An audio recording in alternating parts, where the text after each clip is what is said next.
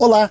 Para fechar nossa série de apresentações de abordagens da psicologia, vamos falar agora sobre a última, essa em questão, é a gestalterapia. Percebe-se que o estudo do mal-estar das organizações e no trabalho, de forma geral, é extremamente relevante por se tratar de uma condição naturalizada e também banalizada como fenômeno social cada vez mais frequente e apresentando mais vítimas de sofrimento, adoecimento mental, físico ou emocional, de acordo com os dados de afastamentos por doença ou INSS.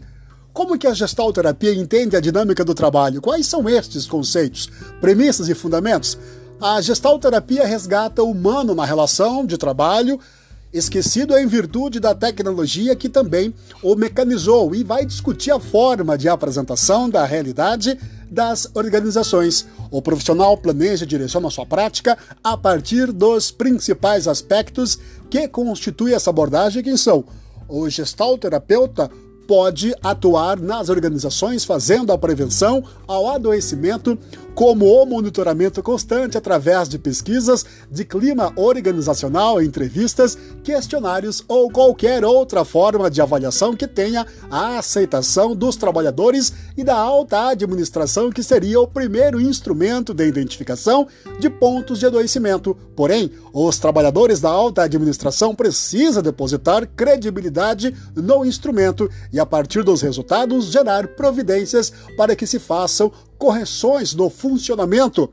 Desta forma, os pontos de aproximação e divergências entre essas abordagens e as formas de atuação em psicologia do trabalho. Percebe-se que trabalham com o fenômeno chamado humano e a ideia, logicamente, é possível que esteja entre os profissionais de psicologia.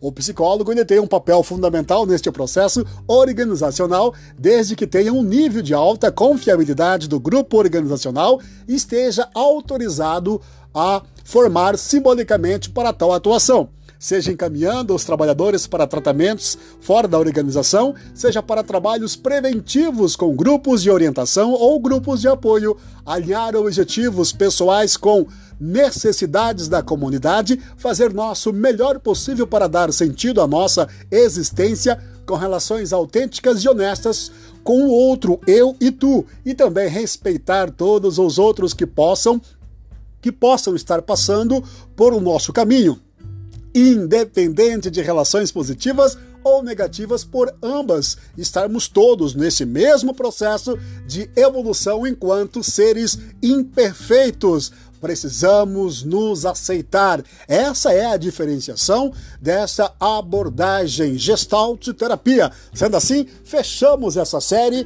de apresentação das abordagens como atuação na organização. Valeu, galera!